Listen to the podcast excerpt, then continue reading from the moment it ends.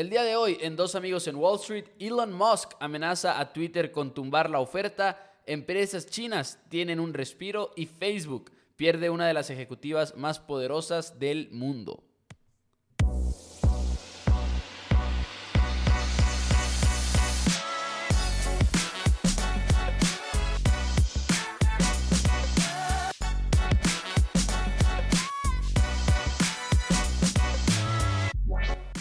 Bienvenidos a Dos Amigos en Wall Street. Mi nombre es Mauricio Rodríguez. Del otro lado está nada más y nada menos que Juan Pablo Carrillo, como todos los martes, para hablar del mundo de las finanzas y los negocios. JP, ¿cómo estás el día de hoy? Bienvenido. ¿Qué onda, Pepo? Muy bien, ¿y tú? Excelente. Qué bueno, qué bueno. Sí, ya de regreso. Este, nos ausentamos esa una semana. Este, pero venimos ahora sí que con todo, con todas las noticias, con un resumen de lo que pasó en la bolsa.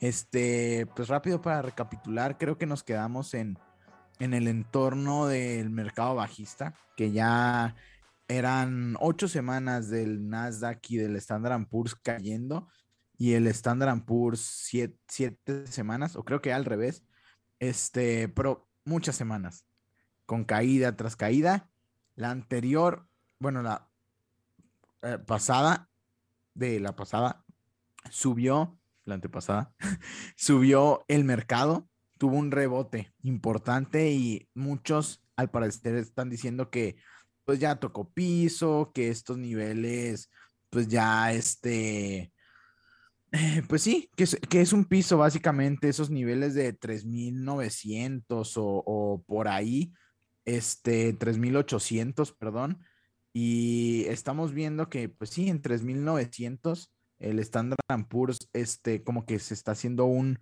un piso, y ahorita estamos en 4.100, como que está oscilando por ahí el mercado, y como que el mercado siento que no sabe si ir para arriba, ir para abajo. Obviamente aquí este fue un pequeño rebote, pero la, la tendencia bajista continúa predominando, básicamente. Creo, creo que, vi una estadística, no, no, me acuerdo si era del Standard Poor's o del Nasdaq, que ocho de las últimas nueve semanas han sido rojas. Sí, sí, sí, sí. O sea, básicamente tuvimos eh, siete semanas u ocho semanas, ya no me acuerdo, eh, negativas. Y luego después tuvimos una muy buena semana, la antepasada. Y luego después, la semana pasada, volvimos a rojo. ¿Qué significa esto? Que obviamente la tendencia bajista continúa, la tendencia bajista no, no desaparece tan rápido, o sea, tiene que haber un catalizador importante. O sea, recordemos, vámonos a 2020. Esto es muy, muy importante porque la historia se repite. Es muy importante que conozcan, por eso la historia de las finanzas, la historia de cómo se ha comportado cada mercado bajista, cuánto dura, este, y recordemos que el catalizador, pues con lo del COVID, todo este, se venía abajo, la economía estaba cerrada completamente, entonces las acciones iban, iban de caída. Cuando el Fed, eh, cuando la Fed, pues su, eh, ¿cómo se dice? Este, puso sus estímulos, imprimió tanto dinero, le empezó a regalar eh, el, dinero, el dinero a la gente para que gastara. Ese fue el catalizador y vimos una, un repunte increíble. Ahorita no se ve ese catalizador. Una de las cosas que, que, este, que beneficiaron al mercado fue que este, ay, caray, se me olvidó, se me olvidó, o sea, básicamente fue que lo, así ah, que China abrió, que China abrió este, su mercado o sea, China, recordemos que estaba en un lockdown por todo lo del COVID y China ya está abriendo sus empresas. Esto está haciendo un respiro en las cadenas de suministro, está haciendo que pues, las cosas no estén tan caras porque China es el mayor productor de muchos productos y esto pues obviamente con una cadena de suministro rota por la pandemia y ahora por la guerra y ahora por China, o sea, era un ataque a la economía por todos lados, o sea, en cuestión de inflación, esto le da un respiro. Porque recordemos, ahorita el enemigo número uno es la inflación. y Sí. tenemos que estar al pendiente de los resultados de la inflación. Recuerden, si ven inflación baja, el mercado va a subir automáticamente. ¿Por qué? Porque si hay inflación baja, significa que la Fed está haciendo bien su trabajo. El Banco Central de Estados Unidos está haciendo bien su trabajo y va a, a decir, entonces no tengo que ser tan agresivo en mi política monetaria de subir tasas de interés y va a ser más light. Si no suben tanto las tasas, las empresas de tecnología van a tener un respiro. Por eso es muy, muy importante esto.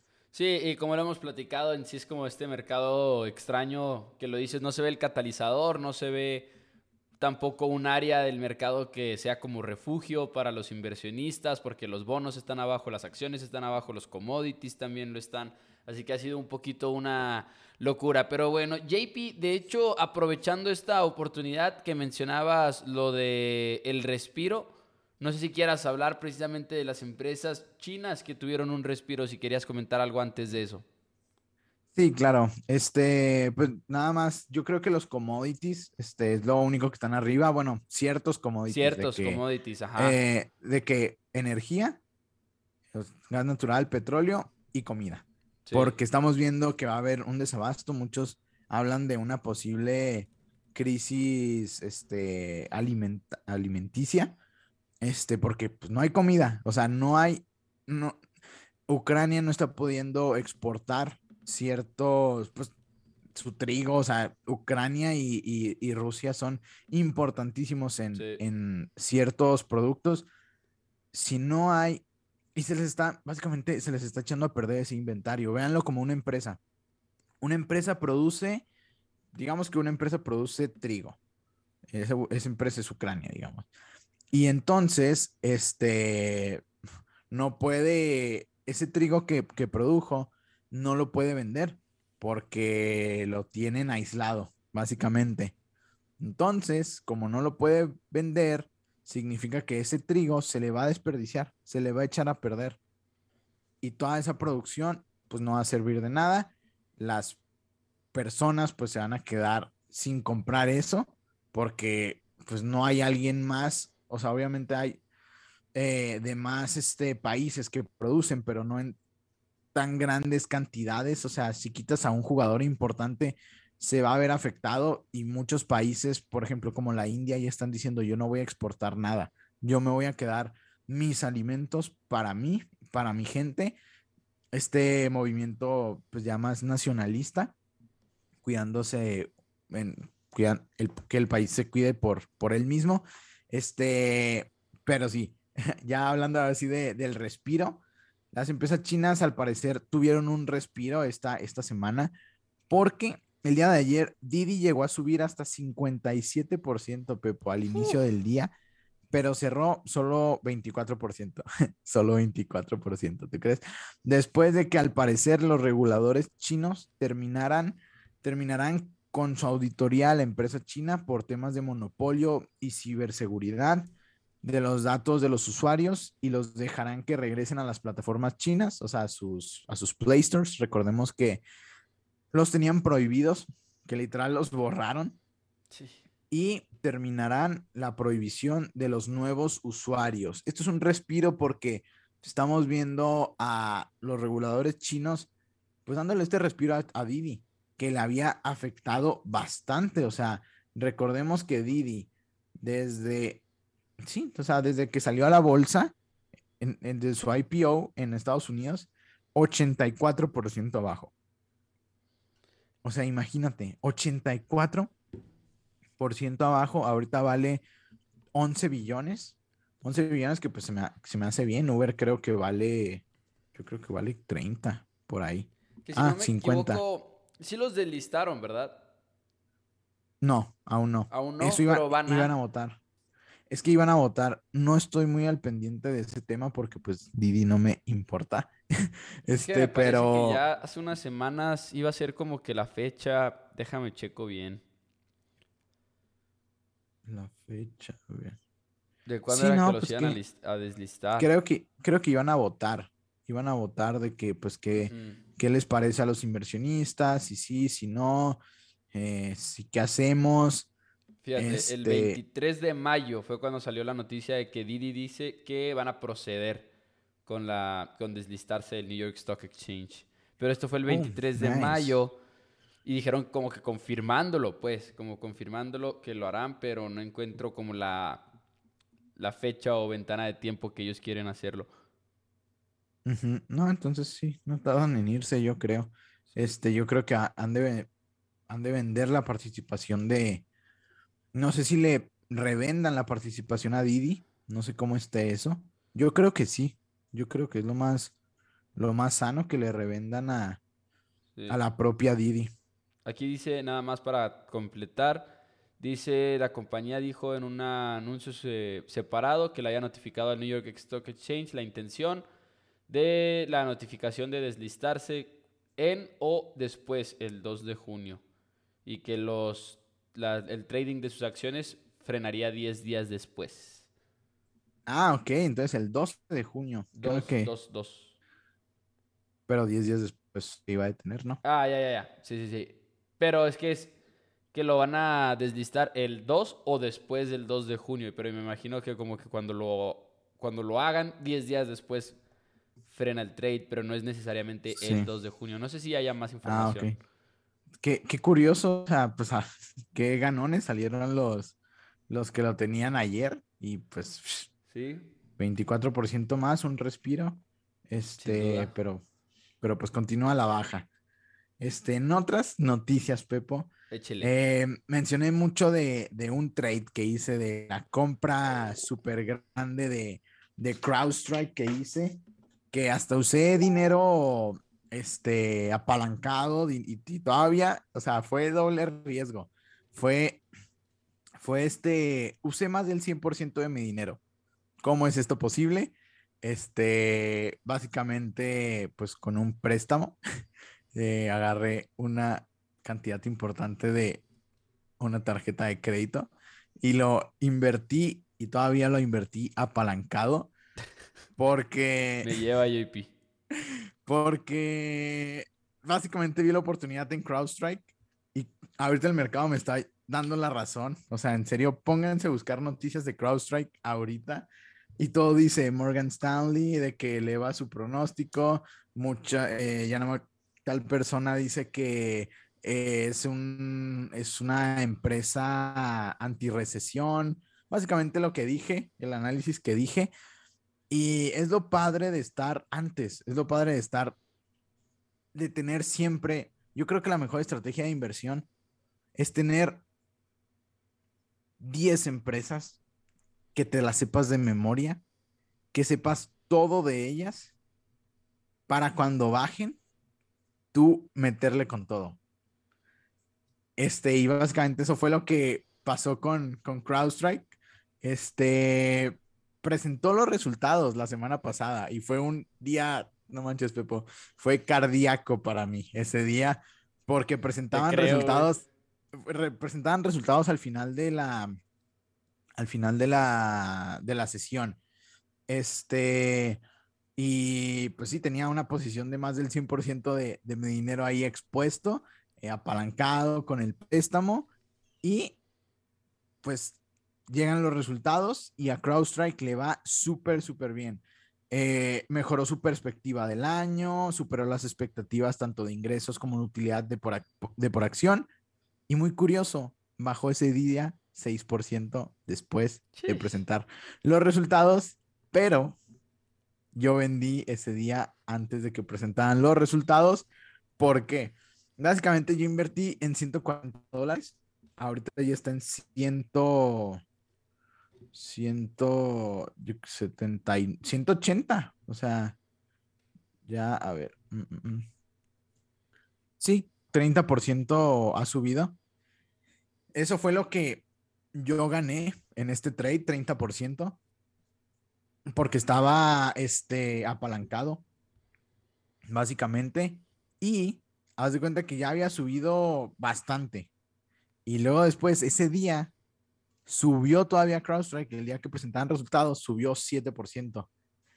bueno, subió hasta 9%, yo vendí en 9% la parte apalancada porque dije, no, llega a caer 6% y me va a afectar muchísimo porque ese 6% se convierte en 12% por lo apalancado. Este, y dije, no, ¿sabes qué? Ya me deshago de mi posición apalancada, vendí todo lo apalancado y compré el activo normal, compré la acción de CrowdStrike y ya esa bajó 6% eh, después, pero ya a mí ya no me afectaba tanto porque ya no estaba apalancado, o sea, yo tuve las ganancias apalancadas y las pérdidas sin apalancar y pues básicamente fue un trade a corto y largo plazo porque yo sé que es una empresa que va a seguir muchísimo tiempo, solo quise aprovechar con toda esa, esa parte, este, esa subida. ¿Y por qué vendí? Porque yo esperaba literal una subida del 7%, este, después de que presentaran los resultados. Y como vi que subió 7% antes, dije, ya lo están descontando desde ahorita. Ya lo están descontando desde ahorita y, y había subido demasiado, o sea, más de 15%. O sea, en tres semanas hice 30% del dinero. Este, y dije, no, ya está subiendo demasiado. Cuando presenten resultados, aunque sean los mejores del universo, va a caer porque ya está descontado. Dicho y hecho, pasó eso y, hoy sigue subiendo como loco. Ya está arriba 6% el día de hoy. Y como te digo, muchos analistas ya están diciendo que CrowdStrike es una de las empresas más favorecidas ahorita. Pues el análisis que había dicho, la verdad pienso que es una, una empresa anti-recesión porque no es como que, ay, si no voy a pagar ciberseguridad. Claro. No, lo tienes que pagar de a fuerzas. Este, me eché todos, o sea, su presentación es genial, o sea, genial, genial, genial. Sus clientes los ponen de que 15 de los 20 mayores bancos a nivel mundial usan CrowdStrike. Eh, los números son una locura y pues al parecer, pues tuve suerte, tuve suerte y pues el análisis funcionó y subió bastante y pues ha sido mi inversión más grande de la historia y, y mi este, ganancia más grande de la historia en tres semanas. Felicidades, primero que nada, al buen JP por, por eso, pero además eh, te iba a preguntar, obviamente hacerlo con, ya sabes, crédito y la parte de apalancarte aparte, todo eso fue algo muy riesgoso, no es para todos. Súper. la verdad, no lo volvería a hacer. No, lo volvería a hacer. O sea, es que no. No, no, no. las noches sin sueño, dices tú. La verdad, este. es que. O sea, es una empresa que. Es que todo se alineó. Todo, todo, todo, todo se alineó. O sea, este. No sé, o sea, lo, lo del crédito se alineó de que te da en mucho tiempo el pago. Este. Eh, que el mercado topó, o sea, yo invertí la tercera vez que cayó en el piso de 138 CrowdStrike. O sea, CrowdStrike se movió como en zigzag, de que bajaba y topaba en un piso, subía y topaba en un techo, bajaba al mismo piso, subía al mismo techo, bajaba al mismo piso y yo ahí dije, no, no manches, esto es una super resistencia y pum, super soporte y pum, ya le metí y, y me fui con todo, pero todo esto tuvo un análisis fundamental. O sea, tuvo un análisis fundamental sobre todo, no, no solo es gráficas. O sea, en, ¿Qué, tanto más? Siempre, bueno, perdón. Sí, yo, yo, siempre he dicho que cuando invierto es 95% fundamental y 5% especula eh, 5% análisis técnico, eh, nada más para saber cuándo invertir. Pero esta vez, pues ahora sí que sí me, sí me vi un poco trader de que mm, está bajando aquí, está bajando acá, resistencias, bla, bla, bla. Y dije, aquí es. Y, y pues salió. También no pudo haber salido. O sea, hay, había mucha probabilidad de que no saliera porque en un, en un mercado bajista que todo es malas noticias, la verdad, es difícil que una empresa sobresalga porque por lo general el mercado se lleva a todo, a todo de la mano, pero subió. ¿Qué y sigue subiendo. más hiciste en cuanto a cálculos, por ejemplo, específicamente de la parte de el apalancamiento? ¿Qué cálculos hice? Sí, o sea, por ejemplo, a la hora de hacer la compra, igual y no lo hiciste, o sea, pero es como curiosidad precisamente porque yo nunca he hecho algo así. ¿Qué tanto consideraste, no sé, en tus, en tus cálculos de que, ok, tanto del apalancamiento, porque me imagino que hay como cierta comisión también y demás por apalancarte? Ah, pues la, básicamente me fui all-in.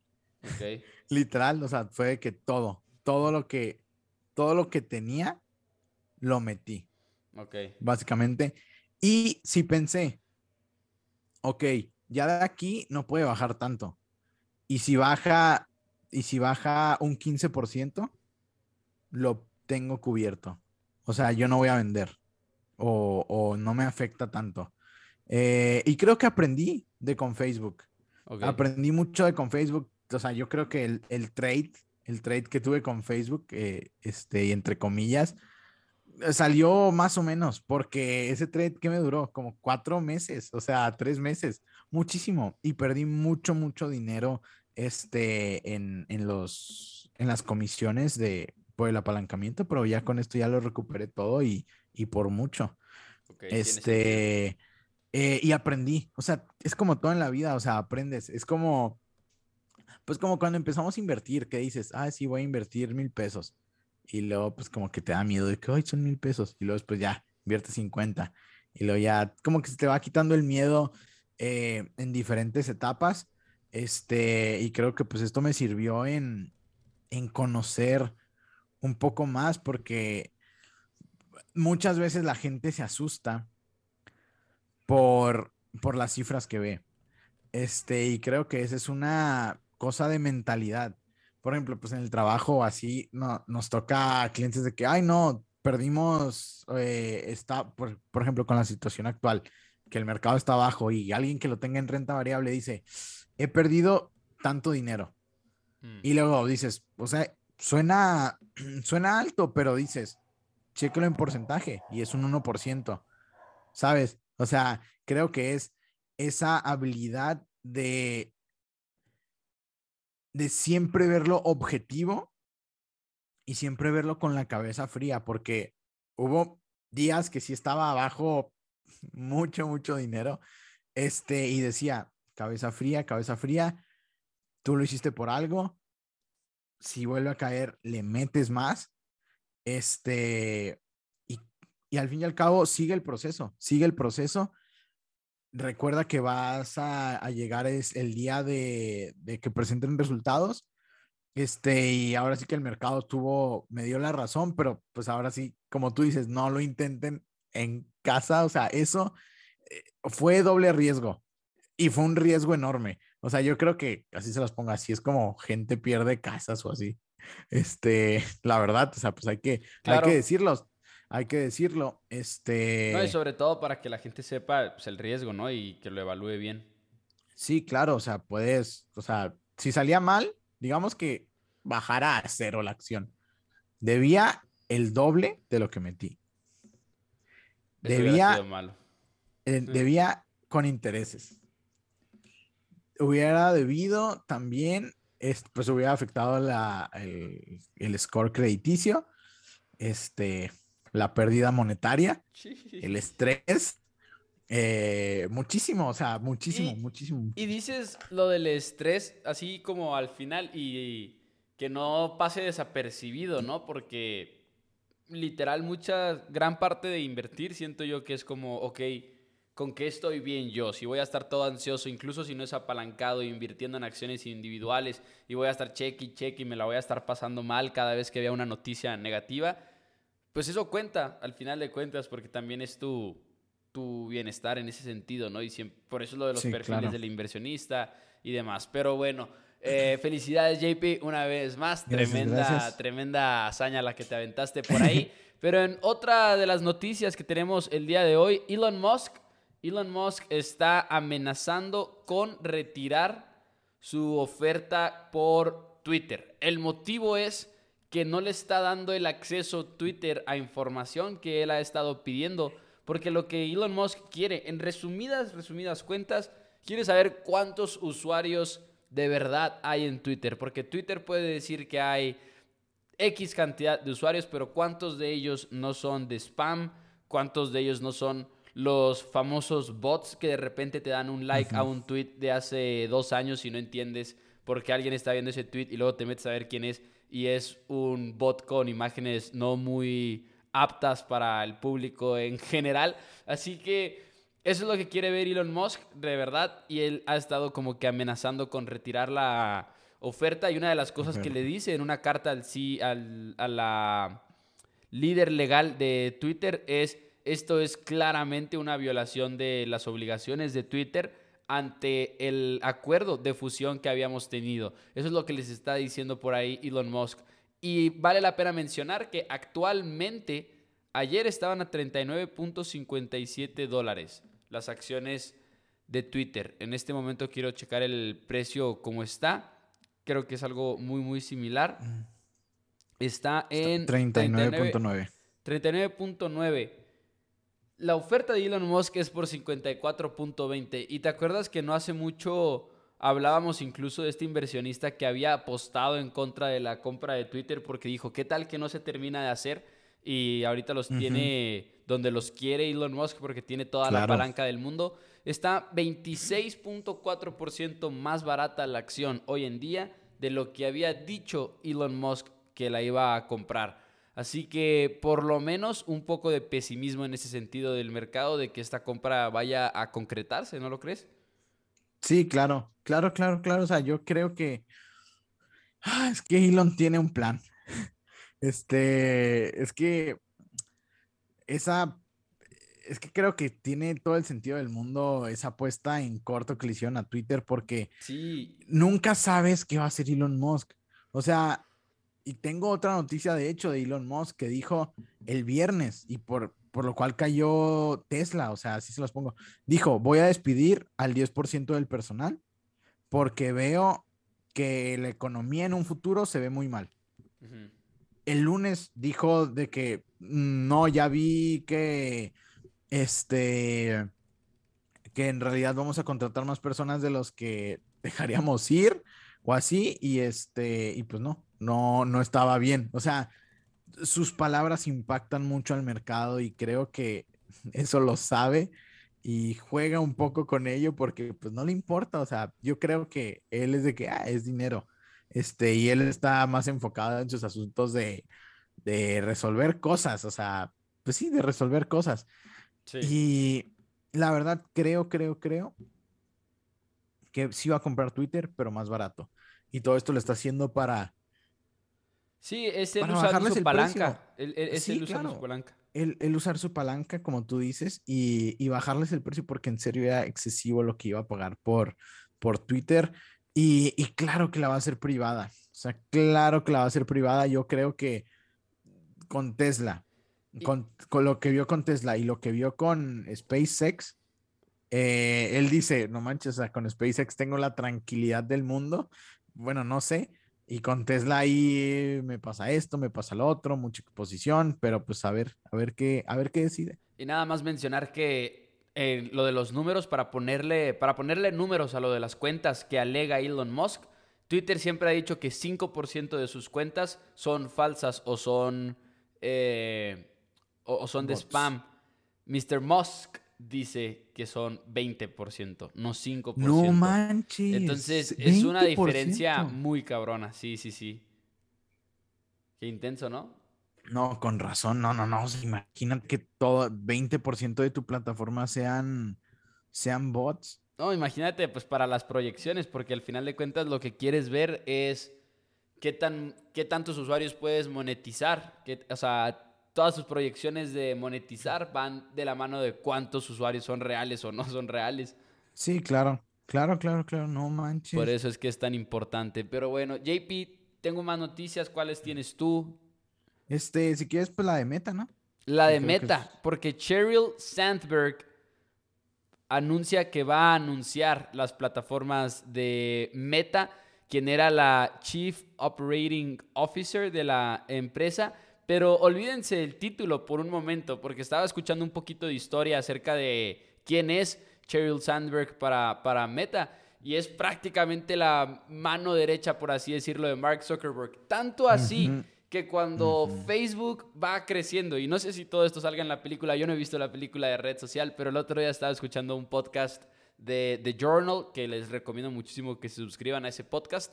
Hay muchos que no están tan padres, pero hay muchos que sí y son cortitos. Eh, em, empiezan a contar esta historia de cómo Sandberg era al final de cuentas a quien se le ocurrió cómo monetizar Facebook. O sea, Facebook ya tenía los usuarios, tenía la plataforma, la tecnología, pero tenían esta gran incógnita de cómo monetizar los usuarios que tenemos. Y Sandberg es la que hace el empuje original en Facebook por los anuncios y demás. Y se va, eh, como que hay muchos rumores de por qué es que se va Sheryl Sandberg pero al final de cuentas es una mujer líder en el mundo de los negocios que se le va a esta empresa de Meta. Híjole, sí. Eh, ahora sí que digo, uff, qué bueno que me salí de ahí. Este. ¿Se vio muy afectada la acción? No tanto. O sea, sí, sí, sí, pero es que está muy castigada. Así que yo creo que si estuviera en niveles normales, hubiera caído, no sé, un 20%. ¿Tanto? Pero como está tan castigada, eh, bueno, 10%, pero como está tan castigada, solo cayó 3%. Sí, que dice que ya estaba eh, cansada y agotada. Es que Meta, volvemos, tiene muy mala reputación. Quién sabe con cuánto estrés manejarán, hablando de estrés, este, lo que les hagan hacer, no sé, de que tal vez, o sea, pues que manejan información, o sea, es, todo eso es sensible, todo eso es muy, muy sensible y creo que pierden a un jugador hiper importante y hemos hablado en el podcast de lo importante que es tu, tu, tu directiva. O sea, imagínate Tesla si se muriera Elon Musk. Las acciones, Pepo, caerían 50%. Fácil. O sea, bueno, tal vez no tanto, pero caerían muchísimo. Claro. Muchísimo, muchísimo, muchísimo, porque recordemos que las empresas se, se evalúan a futuro. O sea, no es de que, ay, esta empresa vende, vendió tanto este, este año, entonces vale esto. No, no, no, así no se evalúa una empresa. La empresa es, va a vender en los siguientes cinco años tanto, en los siguientes diez años tanto, en los siguientes X años tanto, y todo eso me lo traigo a presente, y así es como saco el, el valor. Y, y por eso obviamente, si le pasara algo a un directivo importante, o sea, yo creo que el más influyente aquí es, es Elon Musk. Yo creo que Tesla es, yo creo que Tesla es indispensable eh, para, para Elon Musk. Digo, al revés, Elon Musk es indispensable para, para Tesla porque... Pues es que es él, literal. Es, es, es él, o sea, es él. Y vimos cómo le afectó a Apple cuando Steve Jobs, también uno de los grandes genios innovadores, pues murió. Y cómo Tim Cook ha sabido llevar las riendas y ha sido pues mucho mejor, de hecho, que en, cuestión de negocio, eh, que en la era de Steve Jobs, o sea, ya no tendrán tanta innovación, ya no serán tan disruptivos, pero, pero en el modelo de negocio vaya que la han este, hecho muy bien, o sea, no por nada creo que de los 10 celulares más vendidos este, este año, este 8 son de Apple o 7, o sea, como, como cuando decíamos de que, ah, sí, Apple solo tiene el 1%, el 1 de cada 10 tiene Apple y vimos que al fin y al cabo eh, Apple dominó este, en ese sector. Un golpe grande para Meta. Sigo creyendo que ahorita está muy, muy a descuento. Este, y, yo creo que ahorita es momento de armarnos en, empresas como Microsoft, Apple, de CrowdStrike, un poco de Home Depot, lo he dicho, JP Morgan. Ahorita quiero que recuerden que ahorita seguimos en momento de, de pánico. Así que compras que hagan ahorita les pueden servir muy bien. O sea, en serio, no compren siempre cuando todos están comprando. Eso es, ahora sí que decir, por así decirlo, tonto. O sea, ¿por qué comprarías ya que la acción subió 10%? O sea, muchas, muchas personas dicen, ay, sí, es que estoy esperando la tendencia alcista. Y es de que, ¿por qué esperas es la malo. tendencia alcista? O sea, ¿por, ¿para qué le estás esperando? O sea, si te gusta un negocio, si te gusta un negocio y ves que está en descuento, Y tienes tiempo. ahorita. Y tienes tiempo. Si no, tiene, si no te gusta comprar acciones individuales, compra el Standard Poor's. O sea, estadísticamente hablando, le vas a ganar a, a muchísimos managers. Fondos O sea, profesionales que a eso se dedican. Fondos profesionales que se dedican a eso no vencen al Standard Poor's en 40 años. En 40 años, los que lo vencen son creo que menos del 10%. No, o creo que menos del 5%. O sea, a la largo plazo, este, no lo vencen. O sea, por ejemplo, yo ahorita ya lo vencí fácil con lo que hice. Este, por mucho, pero, Pero tú mismo sabes que es difícil. pero yo mismo sé, o sea, yo no sé si ahorita, eh, si en 40 años, eh, no sé, alguien que invirtió nada más en el Standard Poor's me vaya a ganar, porque tal vez yo lo puedo perder en, en, en una inversión de, de value. O sea, Yep. eh, por eso, aunque he, he visto y, y reconozco el, el, el genio que es Warren Buffett, o sea, como todos, to- como todos dijeron de que, ah, en COVID tiene un chorro de efectivo, tiene demasiado efectivo, no, no está invirtiendo, vendió con pérdida aerolíneas. ¿Vendió con pérdida aerolíneas? Sí, pero lo invirtió en otras cosas que le dieron más dinero. Sí. Ahorita es de las personas que tienen más efectivo en todo el mundo y créanme, créanme que ahorita está invirtiendo como loco. O Sí, sea, nada más que no lo sabemos bien. a- aún no lo sabemos bien, pero cuando presenten sus, ay, ¿cómo se llama? Los, Las juntas anuales y todo eso. No, no, no, es que lo, las compañías grandes, las compañías grandes tienen, reportan este, cada trimestre de que las transacciones que hicieron. Ah, sí, sí, sí, sí, sí. Sí, así como, sí, por eso podemos saber de que si, si Michael Burry invirtió en tanto que recordemos que invirtió en contra de, de Apple, este, y ahí se va a ver, ahí se va a ver cuando presenten eso, los cambios que hizo su portafolio, tal vez no hizo ningún cambio, pero la verdad yo creo que sí. Ahí lo tienes. JP, pues pasando a otra noticia, ¿qué más tienes? Eh, pues tengo eh, que ayer fue el día, fue un split de Amazon de 20 a 1, 20 a 1, una locura. Primero Pasaron desde de el lo- 99. primero desde el 99, desde la dot-com bubble. La acción subió 2%, y, pero pues ahorita ya fue borrado por la caída. Este, rápido, pues el, ah, el mercado, sí, ya fue borrado. Hoy bajó un 1%. Y el mercado se mantiene a la alza ahorita, estoy viendo, pero poquito, o sea, no, Sí. menos del 1%. Eh, y, y actualmente ya se encuentra en 122 dólares. Creo que está muy accesible. También, de hecho, era una de las empresas que quería comprar Amazon porque nunca había comprado.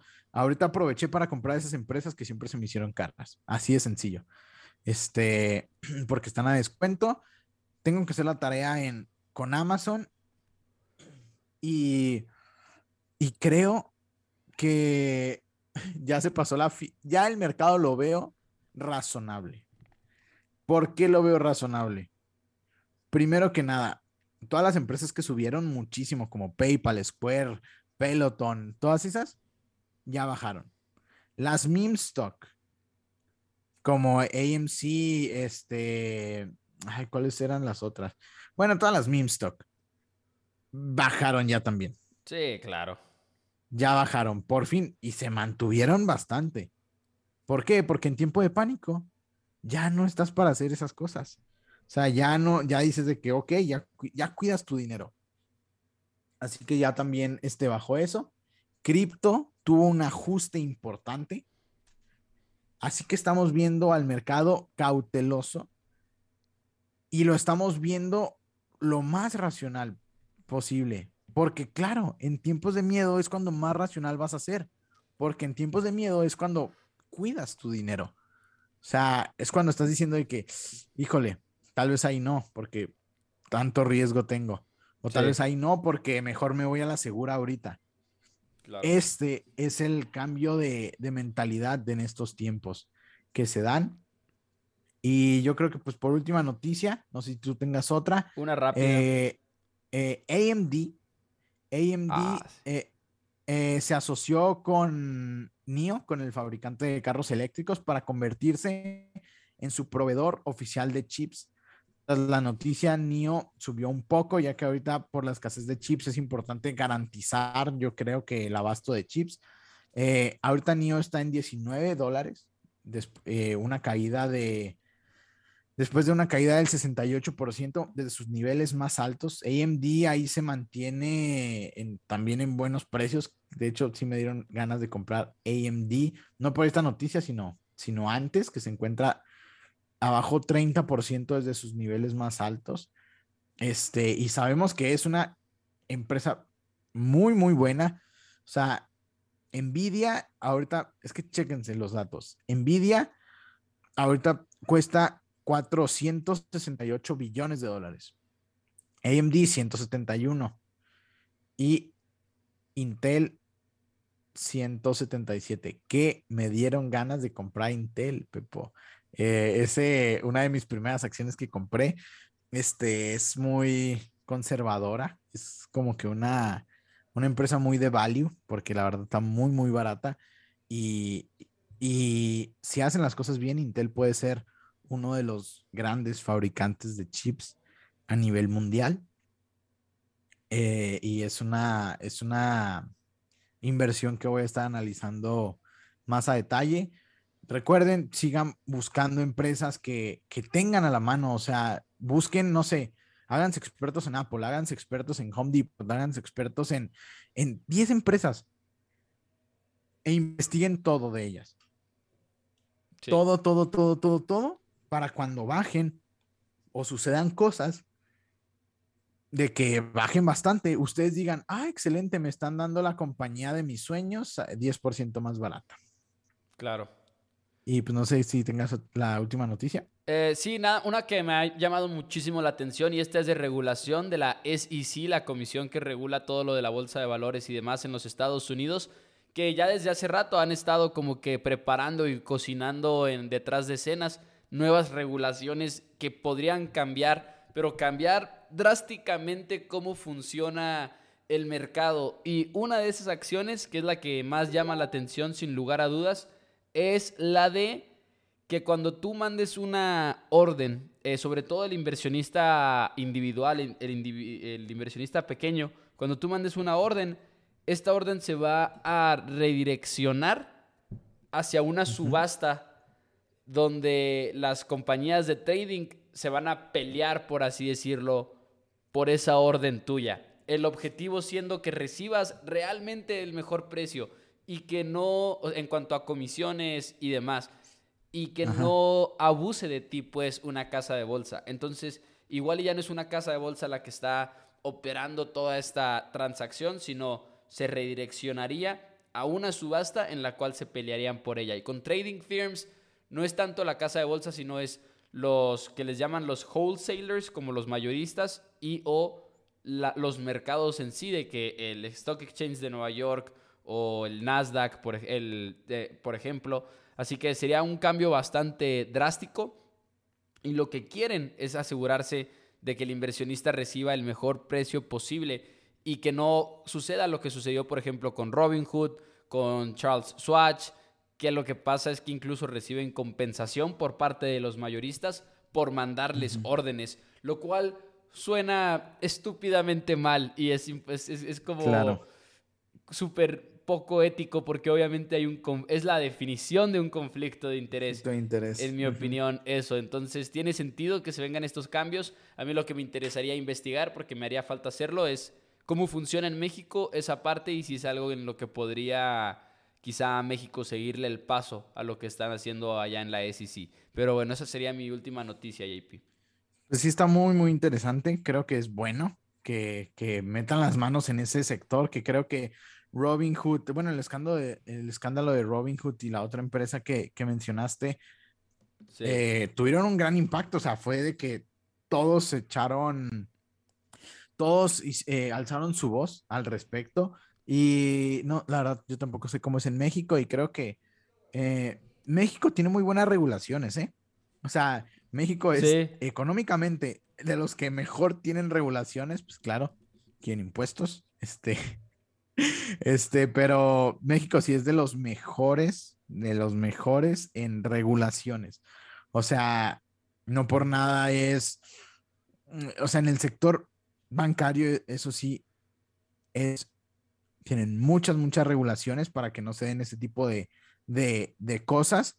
Eh, lo que sí es que lo que estamos atrasados, siento yo, es en el tema de tecnología. O sea, en el tema de tecnología de que, no sé, o sea, las compras fraccionadas, este, no sé, o sea, ya hay muchas empresas de, de inversión diferentes y pues aquí es, pues sí, nada más conocemos casi, casi la casa de bolsa, nada más. Claro. Y si no es eso, no, no conocemos otra cosa. Este, y pues creo que son todas las noticias, ¿verdad? Así es, JP, muchísimas gracias. Ya nos vamos el día de hoy. Excelente, muchas gracias a ustedes este, por escucharnos. Si les gustó, compartan. Eh, cualquier duda, recuerden que estamos en Instagram como dos amigos en WS. Cualquier duda o, o comentario que tengan. Así es, y también déjenos 5 estrellas en Spotify, en iTunes. Les toma más o menos 10 segundos y nos ayuda muchísimo. Así que gracias y nos vemos el próximo martes. Bye.